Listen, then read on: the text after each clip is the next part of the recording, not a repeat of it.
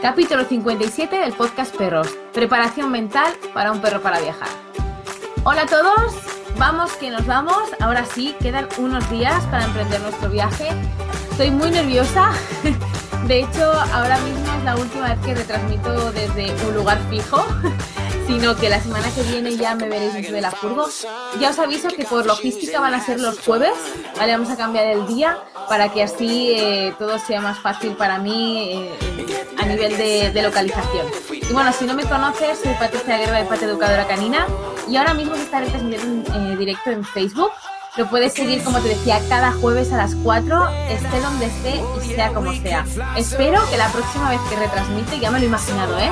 me he imaginado estando en medio de un pueblito o de, o de una montaña, estando con el móvil en la, en la mesa de camping con la, con la, con la silla allí como pueda. O sea, realmente espero hacer un poco eso, ¿no? Que veáis fondos totalmente diferentes. Este cambio, os digo, del cambio del martes a jueves es por logística, porque quiero eso, ¿no? Los primeros días de la semana me gustaría estar en montaña, en naturaleza, y ya jueves y viernes ya ir hacia la ciudad. Eh, los viernes siempre va una quedada en las ciudades. De hecho, ya estoy programando la de Madrid. Será el día jueves. Ay, jueves hoy. Perdón, ¿eh? Como tengo Viernes día 23 estoy preparando una quedada. Aún no tengo seguro el lugar, así que no os preocupéis que os avisaré en cuanto lo sepa. Todos estos eventos de quedada van a, los voy a ir poniendo en Facebook, ¿vale? Pondré eventos para que os podáis enterar. Una semana antes mirar vuestra, la ciudad donde voy a ir porque ahí ya, ya saldrá. La primera es Madrid que además ya está completo el curso y estoy encantada. Y eh, la siguiente es Salamanca, que no hay mucha gente apuntada. Y bueno, mi madre la tengo preocupada de que como hay nieve por allí, que anule ir a Salamanca y no lo quiero anular, quiero ir. que me apetece un montón conocer Salamanca y conoceros a todos los que estáis allí. Así que apuntaros porque hay plazas y, nada. Y luego también, em, para mí la música es algo importante. Soy muy bailonga y me encanta cantar, aunque lo hago fatal de la vida. Y en los viajes y en los momentos que estoy un poco floja, la verdad que la música me, me ayuda muchísimo. Entonces he hecho una lista de Spotify para que todos vosotros compartáis ese, esa canción que en un día mierder os la ponéis y realmente os da esa, esa energía para seguir un poquito con más energía el día. Eh, os pondré el enlace aquí tanto en Facebook como en el, en el post que va relacionado con el, con el programa. Y, eso, ponerme, ya os digo, ponerme esa canción que os hace vibrar así, dicho, dicho así, muy, muy así. Eh, no, lo digo de verdad, porque van a ser muchos días, van a ser muchas horas. De hecho, ahora empiezo ya hoy voy a hablar de la mentalidad de los perros, pero yo también estoy haciendo un poco de mentalidad humana, porque van a ser muchos días, muchas horas, va a haber momentos, aunque voy acompañada de mis perros, va a haber muchos momentos de soledad, yo ahora estoy acostumbrada a estar siempre, no, no siempre no, estoy mucho sola, porque aunque esté con vosotros al otro lado, trabajo muchísimo por sola, ¿no? O hago muchas excursiones sola por la montaña, o sea, realmente estoy muy acostumbrada pero nunca he hecho un viaje de esas características, entonces me estoy así preparando y he creído que la música podría ayudarme en esos momentos, ¿no? Que, ¿qué estoy haciendo, no? Porque, porque estoy aquí en medio de la montaña y llevo tres días sin ver a nadie, pues eh, un poco eso. Y bueno, no dejo ya de enrollarme con el viaje porque ya veis que tengo los, las mariposas de ahí a tope. Y, y igualmente ya os digo, mañana os haré un vídeo en directo eh, enseñándoos la furgo cómo ha quedado, porque ya tengo todo cargado, ya tengo todo el material, así que no sufráis los que sufríais si no iba a llegar a prepararla, porque lo he preparado en pocos días. Y ya el, el jueves ya emprendo para Madrid, lo que pasa que vosotros hasta eh, dentro de unos días no veréis todo lo que iremos haciendo. Pero bueno, que ya os digo, si queréis los viernes a las 3 habrá un vídeo de la expedición, ya sea del viaje, de la ciudad, de lo que sea. Siempre habrá un, vídeo sobre la expedición. Y ahora sí, que no me enrollo más y vamos allá. Vale, hoy os voy a hablar de lo importante que es preparar mentalmente a nuestro perro para viajar y también que creo que es lo más importante. O sea, no solo de lo importante que es, sino también el qué tenemos que hacer. O al menos lo que yo he tenido en cuenta, ¿vale? Bueno, primero de todo, eh, antes de emprender un viaje, tenemos que tener claro que nuestro perro físicamente está preparado para ello. ¿vale? Yo, como sabéis, eh, antes de emprender este viaje, tanto Bongo como Vespa les he hecho radiografías, análisis, para ver que realmente, sobre todo Bongo, que tiene nueve años, casi diez ya, y, quería saber que realmente no lo iba a pasar mal físicamente. Así que antes de nada, eso es lo fundamental. O sea, todo lo que hablo ahora es para perros que físicamente están bien para hacer un viaje que no lo van a pasar mal. ¿Vale? Esto ya es la premisa. Si ya no tenemos, si nuestro perro físicamente no lo va a pasar bien, ya no, ya no pasamos al siguiente paso, ya no, no vamos de viaje con él. O sí, pero teniendo en cuenta esas limitaciones físicas. ¿Vale? Bueno, primero de todo, la socialización. Pensar que cuando viajas te vas a encontrar de todo. O sea, desde, pues eso, ¿no? Otras personas, otros perros, ruidos diferentes, superficies diferentes. Eh, vas a estar, en, en, mi caso, por ejemplo, voy a estar prácticamente todo el día en la calle. Nuestro patio es la calle, ¿no? No tenemos, tenemos un habitáculo de tres metros cuadrados, con lo cual tenemos que estar mucho tiempo fuera. Y es súper importante que los perros estén acostumbrados a todo eso. Y eh, esta socialización no se lleva a cabo solo los primeros, las primeras etapas de, la vida de un perro, como puede ser lo que se llama la etapa de socialización. Sabéis, va de la tercera semana a los tres meses, sino que eh, es toda la vida del perro. Y cada uno pues va a tener también, está claro que lo que haya vivido es la primera etapa va a afectar en las otras, pero no porque hayamos tenido una buena socialización de pequeño y luego nos podemos relajar. O sea, siempre estamos socializando. Y bueno, un lema que me habréis escuchado decir muchas veces, socializar no es achuchar. O sea, socializar es tener buenas experiencias en, presencia de esos estímulos. Con lo cual, tenemos que ir de manera progresiva y tenemos que hacerlo realmente bien. Voy a ver si se está... Eh, sigo ahí, ¿no? Sí, sigo, sigo. Vale.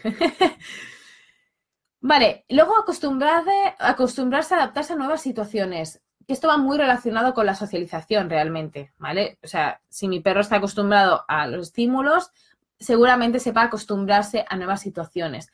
Pero yo creo que lo tenemos que tratar también un poco aparte, porque no es lo mismo eh, al ser muy sociable en lo que ves cada día que, haya algo desconocido y sepas adaptarte a ello, ¿vale? Que esto pasa mucho, por ejemplo, con perros.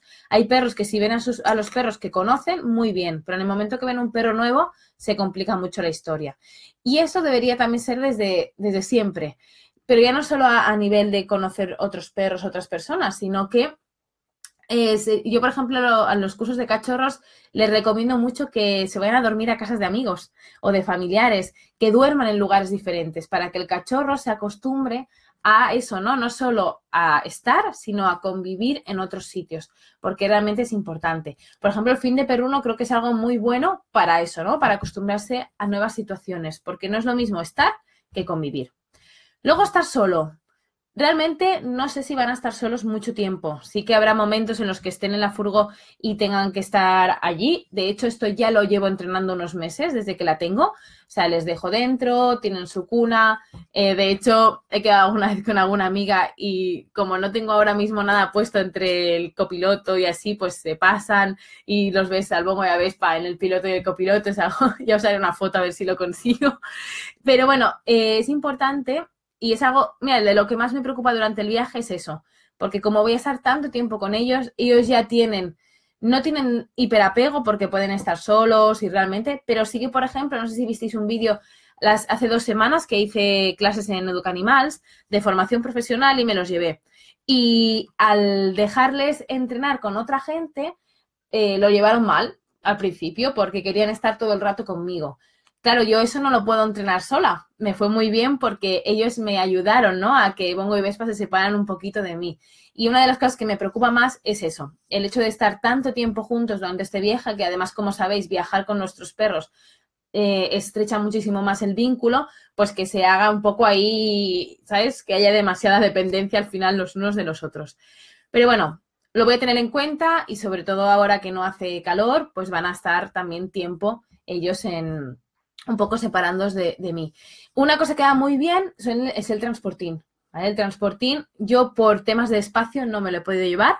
Me lo quería llevar porque creo que es una herramienta muy buena, pero ya veréis, la furgo no cabe. es o transportín o vivimos de la furgo. O sea que no cabe realmente. Entonces, por cuestiones de espacio, no me lo voy a llevar. Hay algunos que son desmontables y van muy bien, pero bueno, he valorado que al final tengo una estería portátil, ellos cuando se quedan en la estería se quedan tranquilos, con lo cual ya veréis que ya me iréis viendo durante las semanas, pero estoy intentando llevarme lo mínimo porque realmente al final son cosas que tienes que estar moviendo, que tienes que estar haciendo, con lo cual, contra menos cosas lleven, mejor. Así que he decidido, a mi pesar, dejar el transporte en casa. Pero si viajáis en una furgo o viajáis en un coche que realmente eh, hay espacio y vais a dormir fuera, no vais a dormir en el coche en sí, pues el transportín es muy buena herramienta para eso, porque además lo puedes coger, irte al hotel y que duerman en el transportín, irte al apartamento y que duerman y que estén en el transportín. Es una manera de llevar su habitación con ellos. O sea, para mí eso es fantástico. Porque si no, el hecho de dejar solo, por ejemplo, a un perro, si vas a un apartamento mm, que no conoce, dejarlo solo, puede ser complicado hasta que conoce el espacio. En cambio, si tiene su transportín, es muchísimo más fácil. Y bueno, ahora que os he dicho, ¿no? Lo de dejarlos en la furgo y tal, cuidado con las temperaturas. O sea, estoy diciendo esto porque hace un frío que pela, ¿vale? Y realmente eh, o sea, las temperaturas acompañan. en el momento, a partir de que empiecen a subir las temperaturas, ya hablaremos a ver cómo me gestiono todo esto, ¿vale? Ya, ya veremos cómo, cómo hacemos esto. Luego, el saber no hacer nada, que esto creo que el que lo va a pasar peor vaya a ser yo, ¿vale? El hecho de, el otro día un amigo me decía, no, eh, ya verás cuando tengas allí, ¿no? Te sientes y mires eh, la puesta de sol y no hagas nada. Yo pensaba, ¿y eso cómo se hace? o sea, que realmente mis perros están muy acostumbrados a no hacer nada, les he acostumbrado desde muy pequeños y podemos estar sentados y realmente yo puedo estar hablando con alguien y ellos están ahí tranquilos. La que lo va a pasar peor voy a ser yo.